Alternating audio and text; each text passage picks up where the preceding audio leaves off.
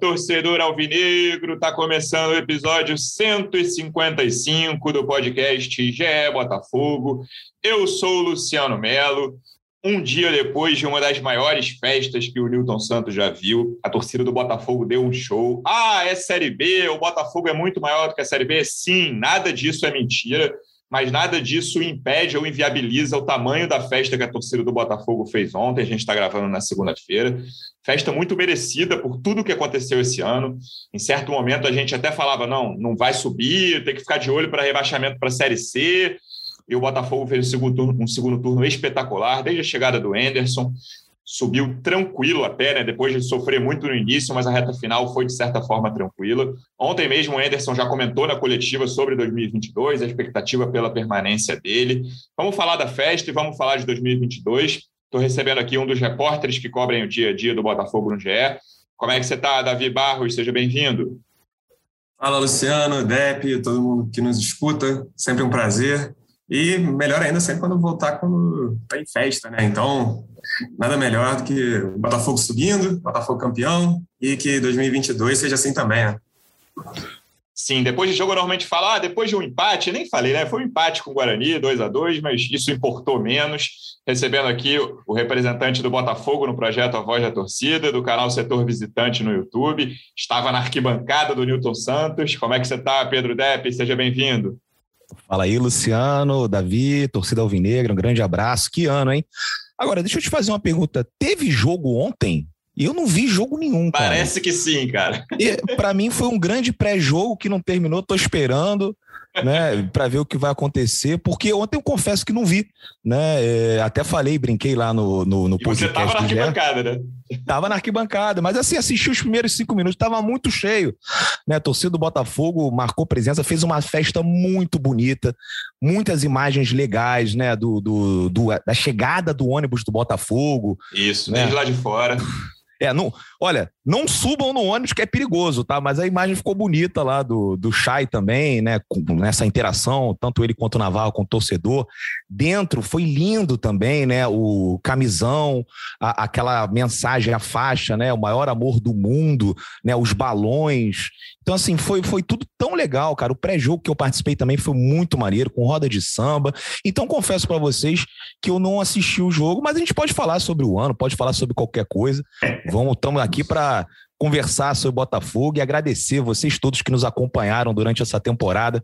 Foi legal pra caramba, foi divertido, né? Depois, se a gente pegasse alguns trechos, né, da, da do podcast, né, e fizesse um episódio, imagina só como é que seria Exposed, esse roteiro. Né? Vai ser todo mundo exposto aqui, todo mundo é verdade. É, fez previsões que não se concretizaram aqui. 100%, Cara, mas eu tava falando isso com eu tava falando isso com, no podcast do Kleber Machado, que eu participei do Hoje uhum. Sim, né? Eu falei, Kleber, eu acompanho o Botafogo 24 horas, falo um bando de besteira, erro pra caramba. Então imagina só um cara que não vê sempre, né? É normal. Futebol é, é imprevisível. Todos nós erramos. Depp, eu queria te fazer uma pergunta direto. Nem, nem combinamos isso, pode pensar aí se for até o fim do podcast, se for difícil. Quais foram as maiores festas que você viu no Newton Santos? E aí, enquanto você pensa, eu vou dar uma enroladinha aqui. Tem uma peculiaridade o jogo de ontem que não tinha competição, né? Tipo, o jogo não tinha um nervosismo, uma tensão de falar, cara, o Botafogo precisa ganhar de qualquer jeito, é um mata-mata, ou o Botafogo lutando por uma Libertadores ou contra um rebaixamento.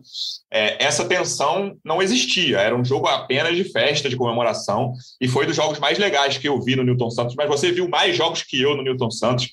Então eu quero saber, depois desse meu preâmbulo aqui, você pensou uns 30 segundinhos, quais foram os jogos de maior festa que você viu no estádio? Pode ser depois, e não precisa ser o estádio lotado necessariamente, né? Mas jogos com grande festa no Newton Santos.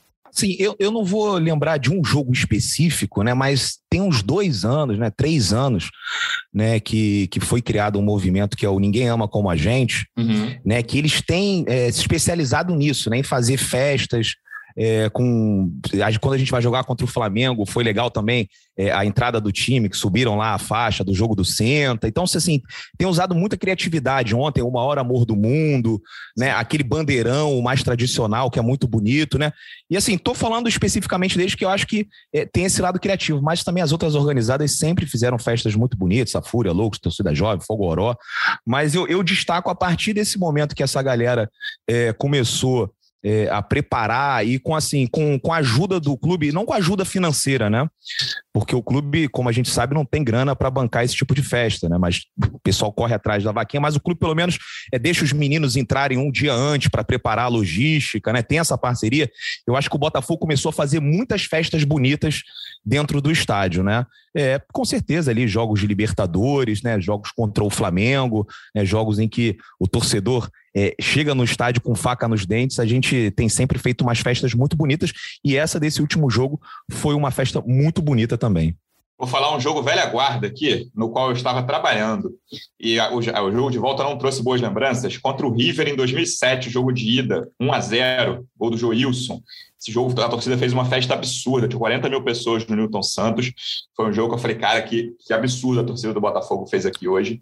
E ontem tive a mesma impressão, ontem não estava no estádio, vi pela TV, mas tive a mesma impressão de, cara, olha, olha o que a torcida do Botafogo faz dentro de um estádio, uma torcida que, ah, não, é, aqui no Rio, o Botafogo não faz tanta festa aqui. O tamanho do que o Botafogo fez ontem, dentro e fora do estádio, é para ser lembrado pelos alvinegros depois que os outros torcedores falam, ah, a torcida do Botafogo não vai, não, não ajuda, não prestigia lembra desse Botafogo e Guarani na segunda divisão, que é algo muito menor do que o Botafogo. O Botafogo é muito maior do que a segunda divisão. E, e, Mas, e Luciano, queria só destacar uma coisa também, né? A, a, presença assim maciça de torcedores de fora do Rio de Janeiro. Uhum. Muitas caravanas, encontrei muita gente de Juiz de Fora, do Espírito Santo, cara, do Nordeste. Cara, veio gente de tudo quanto é canto para assistir o jogo do Botafogo ontem.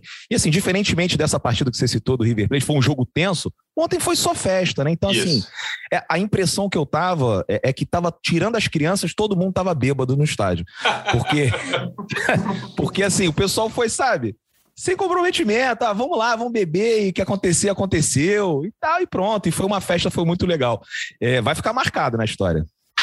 Certamente. Eu não vou falar de Botafogo e Guarani, não, Davi. Não vou falar de campo e bola, mas fazer uma pergunta mais genérica. Para você, quais foram os três melhores jogadores do Botafogo na temporada? É, para mim, o melhor da competição, do Botafogo e da competição foi o Rafael Navarro também. E, e aí, logo depois dele, eu, eu fico um pouco na dúvida.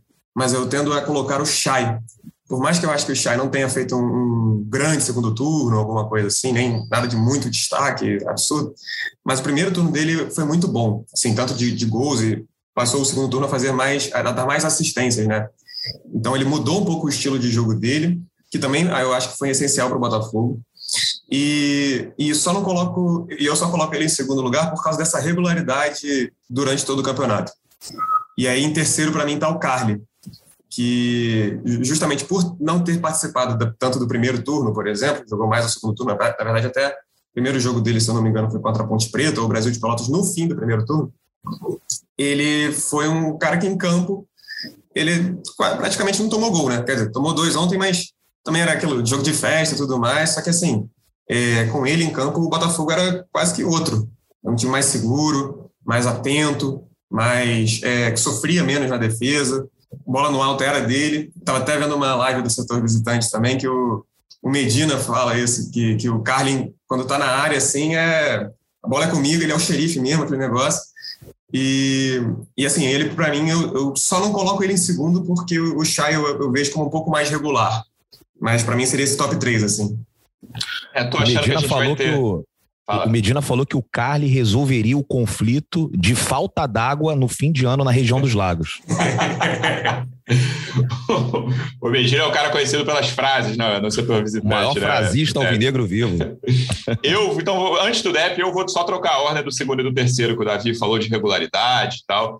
É, e eu acho que o Botafogo não teve regularidade na competição, né? Porque o início foi muito ruim. Uhum. E a regularidade apareceu quando o Carly começou a jogar. Uhum. Então, eu acho que o Carly entra nessa segunda posição e o Chay fez uma ótima competição. Assim, é, esses dois, para mim, foram as maiores surpresas do Botafogo no ano. O Botafogo teve jogadores que chegaram sem badalação e foram bem. O Oyama é o, é o que me vem primeiro à cabeça, Diego Gonçalves também.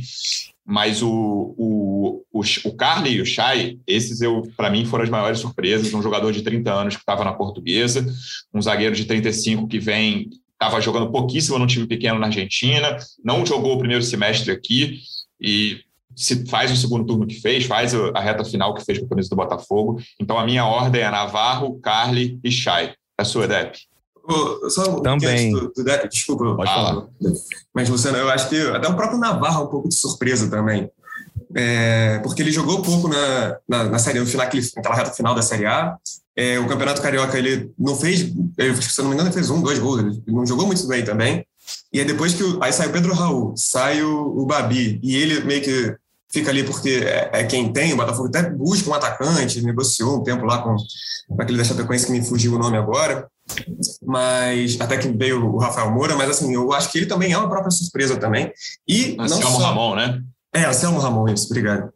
E, e, ele até pelo, pelo campeonato que ele fez, foi artilheiro do Botafogo, jogador com mais assistências, enfim, eu acho que ele é uma surpresa também por, pelo, pelo, pelo que o Botafogo, pelo que tinha mostrado antes, assim, da Série B, né? E, assim, perdão, Débora.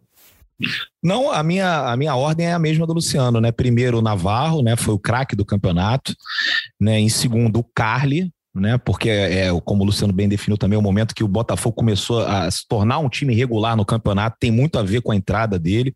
E aí, méritos para o Anderson Moreira, que conseguiu recuperar um jogador que ninguém mais acreditava.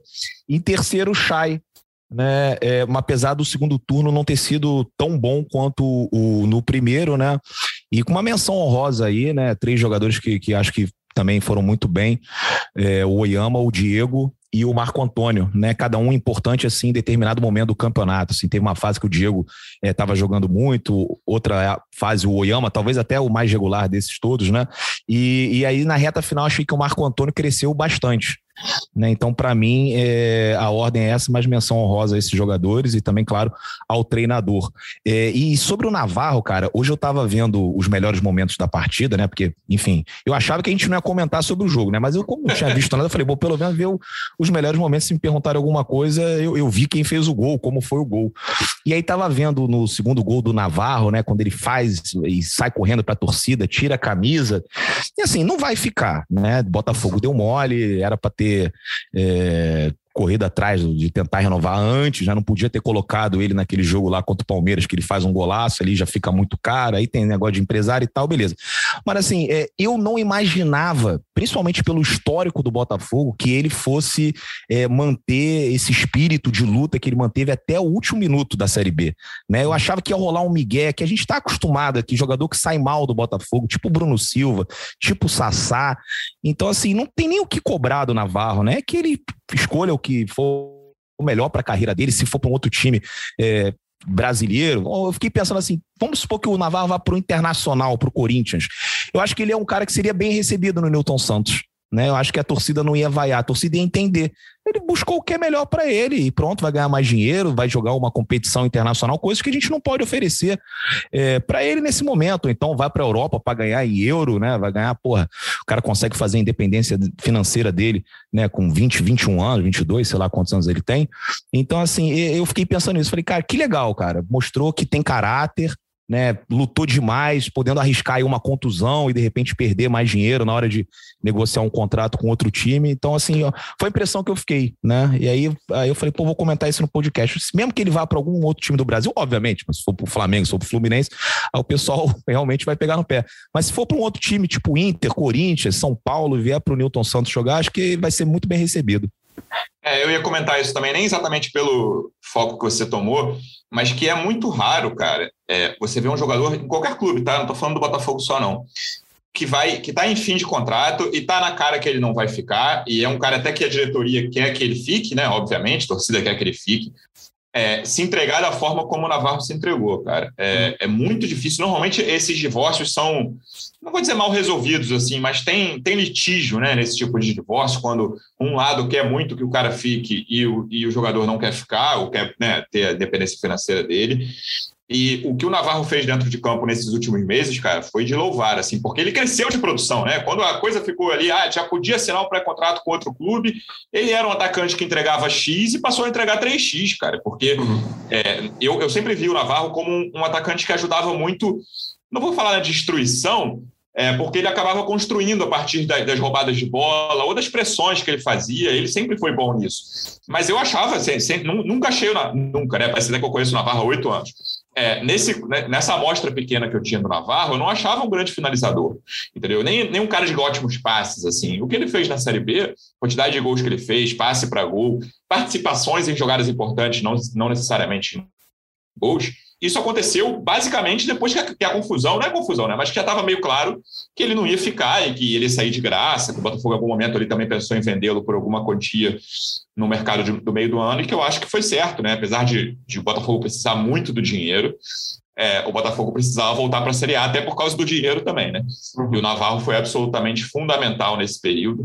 E aí, em relação a próximo clube do Navarro, Davi, a gente hoje ainda não tem esse martelo batido, né? A gente chegou, a gente noticiou que ele tinha recebido a proposta oficial do Minnesota United para ganhar em dólar lá nos Estados Unidos, mas uhum. também na semana passada ele recusou. Então agora a gente não sabe ainda se é Brasil, se são Estados Unidos, se é Europa, o próximo destino dele. É, o que a gente tem por enquanto de informação, agora são 15 para meio-dia que a gente está gravando, né? É, sabemos que futebol tudo pode acontecer, inclusive nada.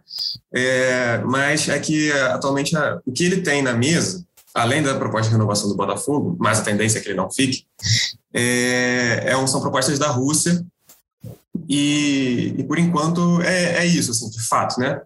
Então, pode ser que o, Campeonato Brasileiro está rolando ainda, então, de repente, se, vai, se um time classificar para a Libertadores, ou o Deve até falou, sugeriu assim, São Paulo, Inter, é, Corinthians e tudo mais, se um desses times, de repente, classifica para a Libertadores, pode ser um chamariz, né? Pode ser uma, uma vitrine que ele considera maior, enfim. Mas, é, internamente, a diretoria até não está muito otimista com essa tentativa de renovação. Por mais que, que seja desejo e tudo mais, acho que é, tá, é difícil e tudo mais. Mas, é, então, assim, por enquanto está essa questão de como, qual vai ser o futuro dele, né? Eu acho, e aí é mais achismo e um pouquinho de, de informação, que não vai ser no Botafogo, como tudo já, já indica, desde seis meses atrás, desde o início do ano até. Mas eu diria que que vai ser um, não vai ser no Botafogo mesmo, por mais que, que ele tenha feito esse campeonato muito belo, pelo, muito bonito pelo Botafogo. Foi um se manteve aquilo como a gente está falando, profissional, se doando. A, família dele é de botafoguenses também, né? Então ele tem esse, pelo que você fala, ele tem esse, esse, esse carinho pelo clube mesmo. Então foi até por isso que ele, acredito eu, que ele tem se doado mais. E então assim é uma coisa louvável mesmo, é, esse profissionalismo dele, né? Davi, continuando contigo, acho que é outra questão que ainda não foi anunciada, mas que a gente sabe o que vai acontecer, que é a permanência do Anderson para 2022, né? Até pelo tom que ele adotou na coletiva ontem, que ele vinha adotando em outras entrevistas também recentes, depois que o acesso foi concretizado. É uma questão de acertar ali salários, condições, mas muito difícil que o Anderson não fique em 2022. É, muito difícil. O próprio Anderson falou até que não é nem por questão financeira, é, é mais por, por questão de planejamento para o ano que vem, assim. Então, ele mesmo falou, ele reafirmou, né? Ele já tinha falado antes em coletivo, ele reafirmou, sim, eu, eu, ele falando, eu quero muito, muito, ele deu uma ênfase assim que, que você pensa, pô, é, é, raro você ver uma, uma pessoa falando assim tão diretamente, né? Mas que ele tem esse, essa vontade de ficar e, e, que não é questão nem financeira que está travando. Travando não, mas que por enquanto ainda não, não chegaram no denominador comum, que foi a expressão que ele usou. Mas a tendência é que ele fique mesmo, ele, o, o Freeland também, no, até teve a história do Vasco procurando e tudo mais, né? Mas é, esses dois devem ficar e eu, a gente estava até falando que o, o Def estava, eu lembro de um podcast passado, que ah, tem que ver como é que vai ser se, se, se ficar, não é, não é um salvo-conduto, subiu, ficou, mas eu acho que pela, pela forma que foi é, é merecido também. Sem dúvida alguma, né, Deb? Acho que eu vou a gente vai falar de planejamento para 2022, a gente vai falar muito em outros episódios aqui, mas hoje vamos tocar no assunto. Acho que a pedra fundamental desse planejamento hoje é acertar logo a permanência do Anderson. É, eu acho que é o caminho natural o Anderson ficar, né? Já tinha dito aqui em podcasts anteriores que eu achava que não tinha que ser um direito adquirido, né? Um salvo-conduto, subiu, ficou. Mas é, acredito que é, pelo desempenho dele, pela moral que ele tem com o grupo, pelo fato de ele já conhecer o, o, o, elenco, né? Eu acho que merece. E também não tem tantos nomes no mercado, né?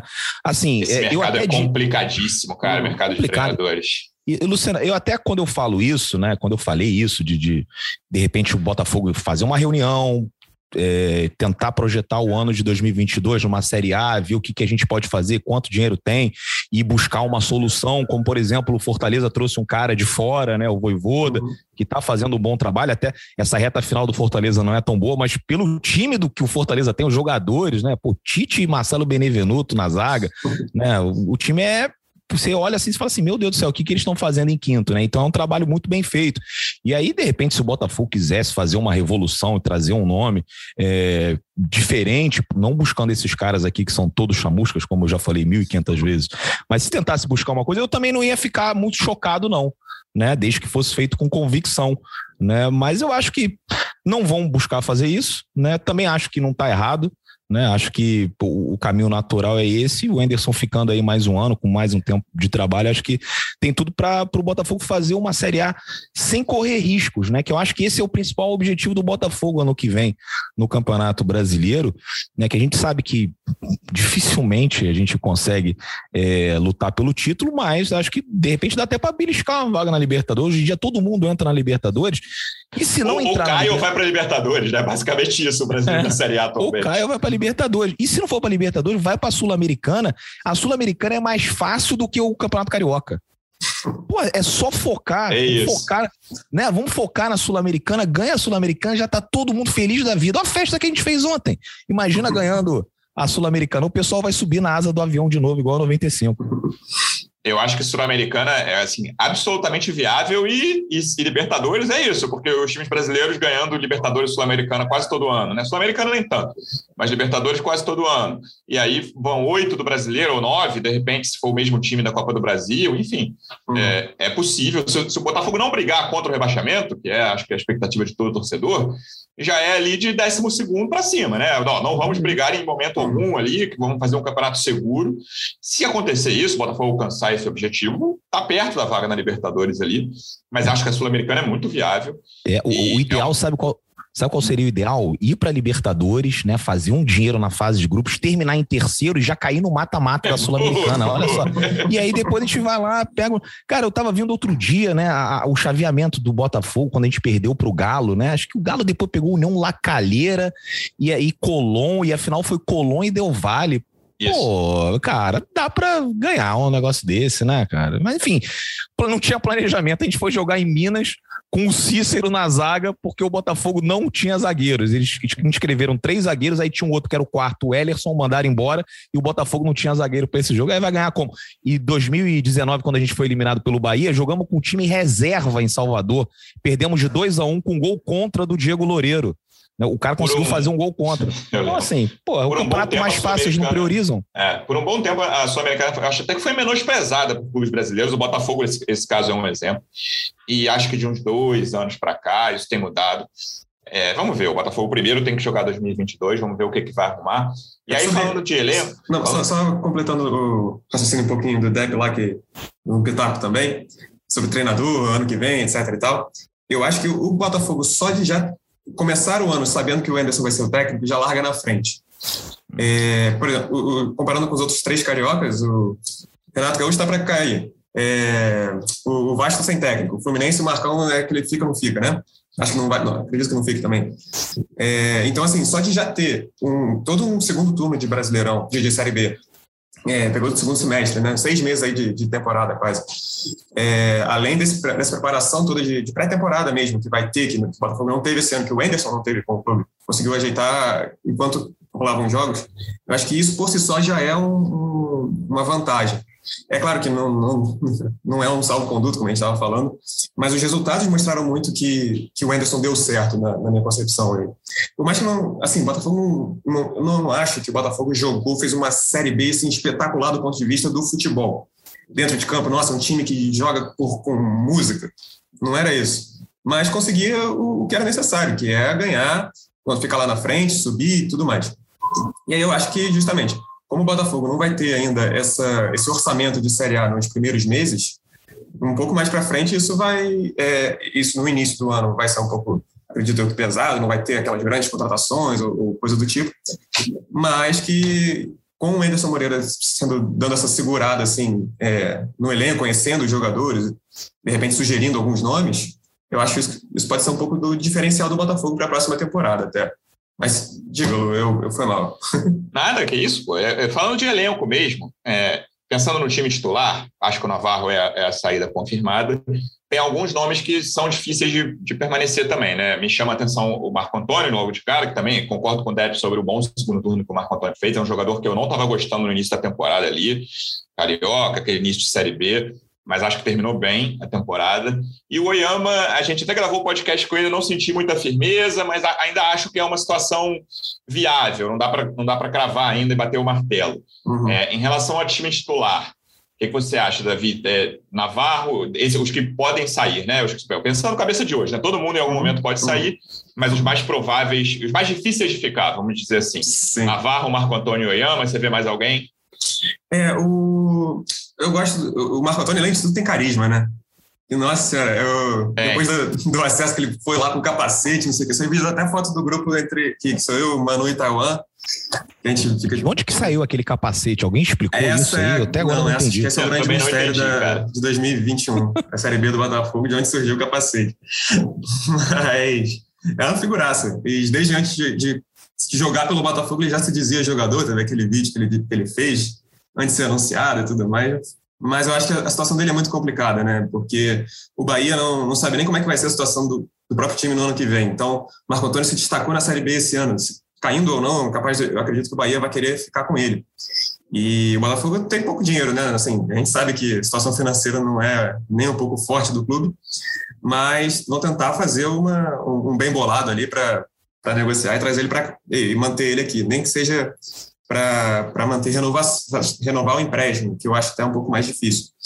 E quanto ao Oyama, a grande questão é que o, o, a, o passe lá, a compra, o valor da compra, não foi fixado antes. Então o Mirassol pode pedir o que ele quiser, basicamente, e o Botafogo pode, vai negociar, claro, mas é, não tem tanto justamente poder de barganha, assim, não é fixado em ah, tanto, né? Não é X, é, é, pode ser qualquer coisa, é muito variável esse valor.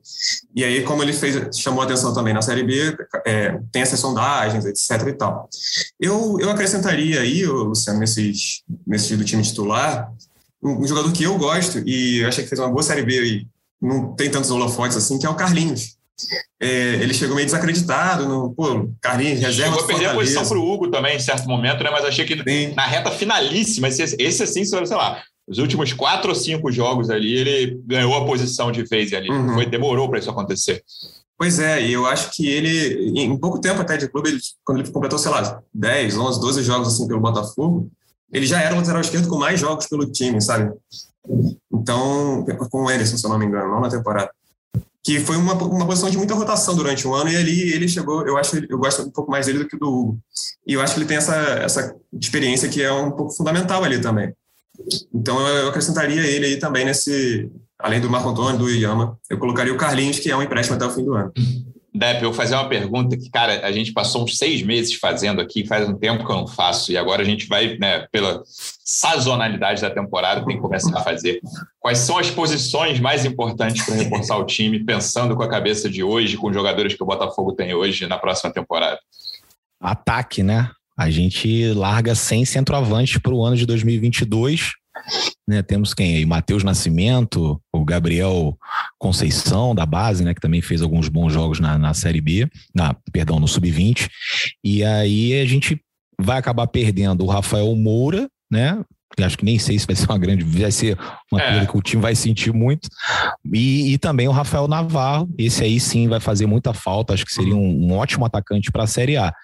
Acho que é a prioridade do Botafogo tem que ser contratar dois atacantes, né? Pode pegar de repente algum destaque aí é, da Série B, dos campeonatos estaduais, né? Que às vezes eu acho que também o pessoal olha com muito preconceito para esse tipo de mercado, mas dá para você conseguir encontrar bons jogadores, né? Uhum. né?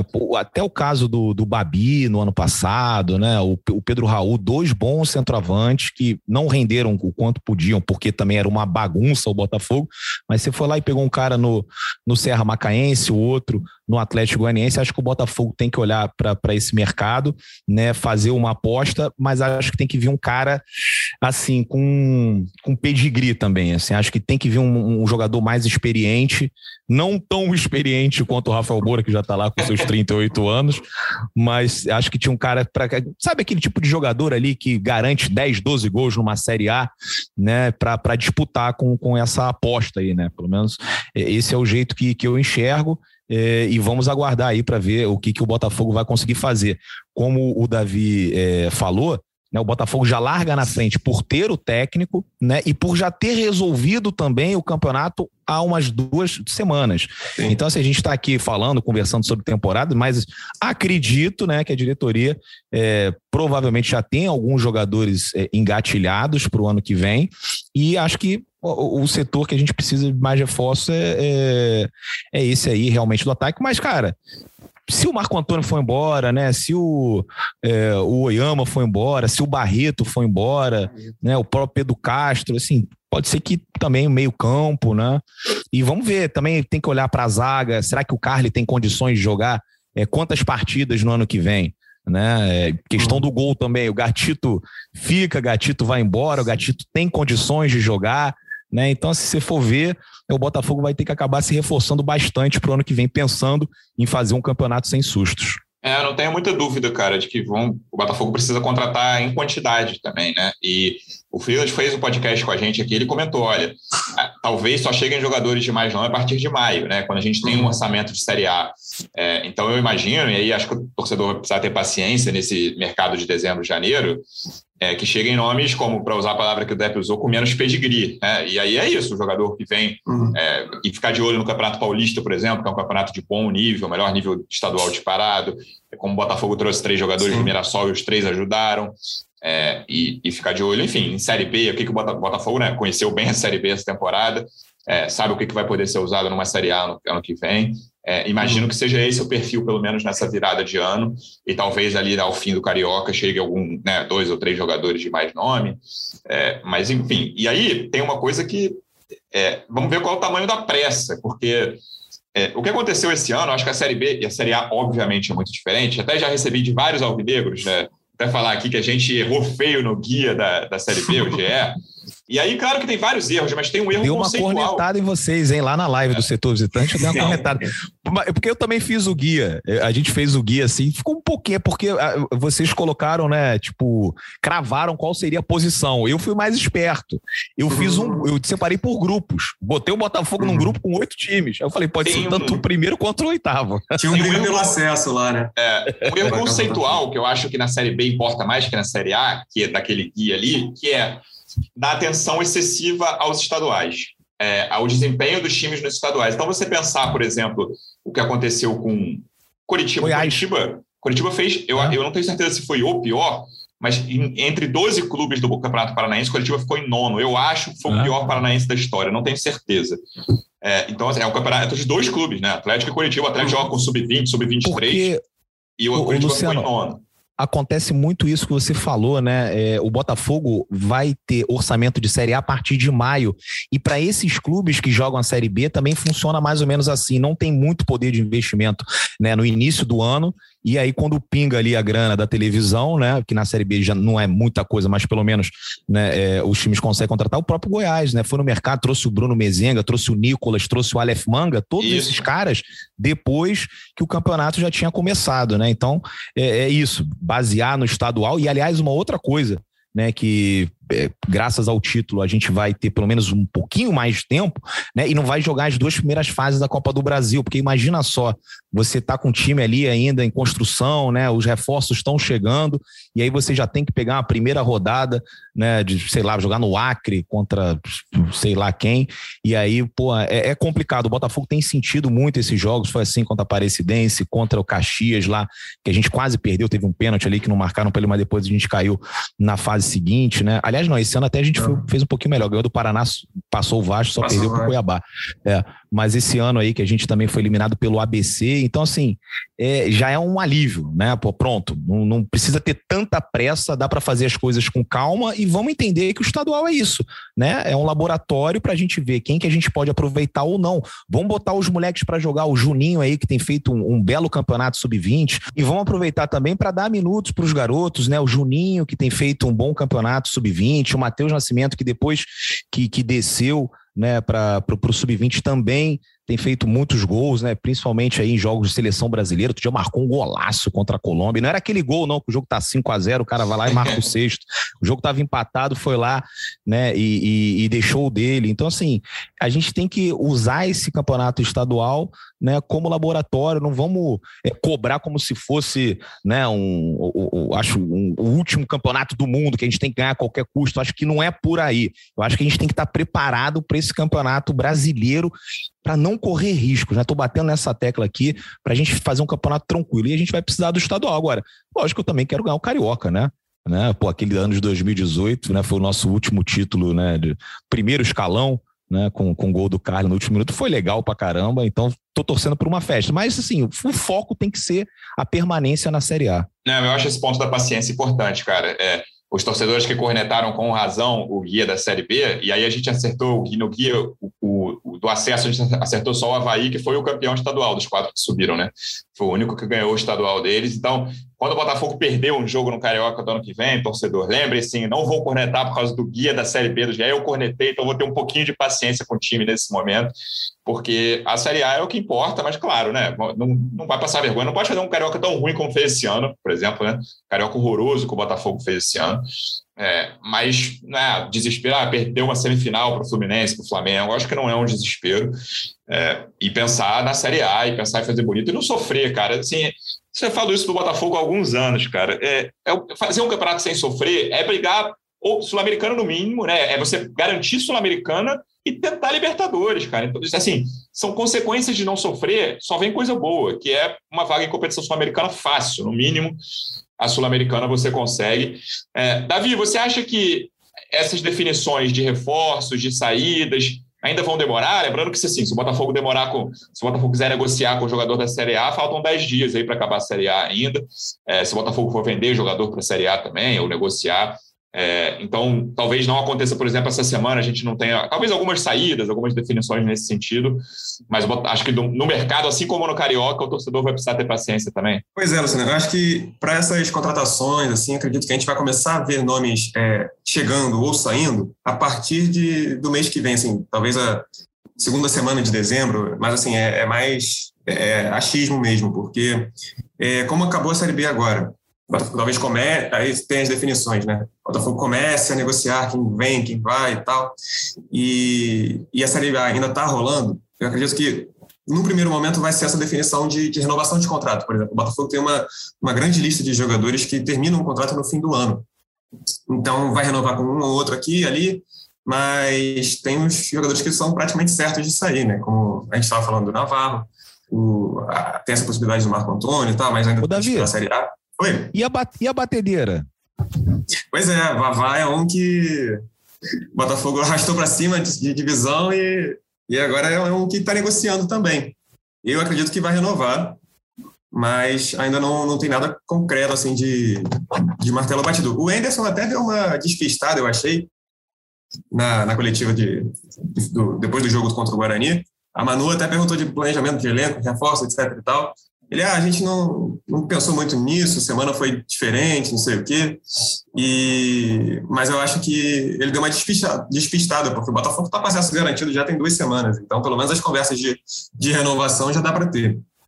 Mas o batedeira, a batedeira dá para, acredito eu, que, que vai renovar. É, também acho que o Varley fica. Até eu pensei em botar naquela lista ali dos mais difíceis de ficar. Sim, claro que existe chance de sair, mas se tivesse que apostar aqui, diria que ele fica. Então, galera, só lembrando como são os nossos podcasts em épocas sem jogos, a gente faz um por semana ou edição extraordinária, quando a notícia merece, a gente vem aqui, abre mais uma edição. Então, inicialmente, a gente vai voltar na semana que vem, mas se acontecer alguma coisa importantíssima essa semana, algum anúncio decisivo, a gente faz uma, uma edição extraordinária e a gente espera vocês. Davi, obrigado Luciano, mais uma vez. duas coisinhas que eu queria Vai, fazer, falar. Primeiro é uma correção, acho que o Carlinhos, eu falei que o contrato dele era até o fim do ano, mas tenho quase certeza que é até o fim do estadual. É, e segundo, eu queria perguntar ao Deb, na verdade, que fez 38 jogos, né? E viajando ou aqui no Rio, Deb, qual foi a história assim, mais bizarra ou curiosa, ou sei lá, você, alguma coisa que você vai contar lá, daqui a anos, pô, nossa, aquele ano 2021 da Série B teve isso aqui. Seria o quê? Ah, Olha, assim, é, consegui concluir pela segunda vez na minha vida, né? Os 38 jogos do campeonato. A primeira vez tinha sido 2018. E, e dessa vez, né, eu consegui, mesmo com pandemia, né? Primeiro, assim, foi, foi curioso, né? Que, assim, você vai pegando a transição, né? Aquele estádio sem torcida, com o DJ tocando, depois o torcedor, é, conforme a vacinação ia avançando, né, se reunindo em alguns bares e tal, e depois a, a retomada, né, a, a, galera podendo ir, né, começando com mil, depois dois mil, e agora a gente fecha aí com 40 mil, então assim, quase 40 mil, né, é, é, é, realmente foi, foi bastante curioso e é, é uma coisa que eu é, nunca vou esquecer, porque foi muito difícil fazer essas 38 partidas do campeonato. As viagens na Série B foram muito complicadas, né? Eu estava sempre falando no, no, nas lives do setor, né, que a Série A é melhor por conta da logística, muitas capitais. Então, assim, é, as viagens, principalmente Ponta Grossa, Brusque, né, é, essa última de Pelotas, nossa, for, for, foram bem complicadas, né? E acho que o pior momento é, que eu passei foi no, no jogo lá em Ponta Grossa contra o Operário, que a gente perdeu 1 a 0 e tava um frio. E chuva tava danada, uma né? chuva. Que eu tô gravando o vídeo aqui do podcast da Globo e minha mão tá tremendo. Eu não sei como é que aquilo acabou indo pro ar, né? Porque assim, tem que ir, né? Vai qualquer coisa. E eu, eu terminei falando assim, gente, eu vou parar de falar. Amanhã a gente conversa melhor no podcast, porque eu não tô aguentando. Eu tô com muito frio, o pé encharcado, e depois eu tive que fazer todo o trajeto a pé pro hotel, que o hotel era perto, não tinha como chamar Uber, que era só que eu tinha que dar uma volta e passar por uma rua completamente alagada, com, com água ali praticamente no tornozelo. Então, esse jogo de Ponta Grossa é, vai ficar marcado como o maior perrengue que eu passei nessa Série B. Mas foi legal, valeu a pena. Outro lembrete até que eu ia preciso fazer antes da, da despedida é Fiquem ligados no Acesso Total, segunda, segundo episódio nesta terça, terceiro na sexta. São dois agora, a partir de agora são dois episódios por semana, as terças e sextas. Eu já vi esse dois, é bom. E o terceiro é o da queda do Chamusca, que dizem que é um dos melhores de, de, toda a série. O segundo tem um, uma bronca, um esporro do Altamiro Botino, que foi o coordenador científico de demissão nos jogadores, cara, que eu fiquei impressionado. Assim, é, para mim, eu, é foi o que mais me chamou a atenção no segundo episódio. Esse aí passou no teaser, né? É, mas é, assim, é, passa um. Vocês vão entregar, né, no teaser. Vocês vão entregar, tem um jogo importante domingo, vocês vão entregar. Uhum. O negócio é, é, pior do que, do que aparece Nossa. no teaser. Foi o que mais me chamou a atenão nesse segundo episódio. Fiquem Olha aí, pode ter sido o homem também que contribuiu no acesso aí. Frases do Altamiro Botino. O Diego Loureiro aparece na, depois de uma entrevista, processo do Pafalé, o professor Altamiro pegou um pouco pesado, a gente não esperava e tal, ele, ele é entrevistado sobre depois. Agora sim, é. encerrando então, Davi, obrigado mais uma vez pela presença, até semana que vem ou até a qualquer momento.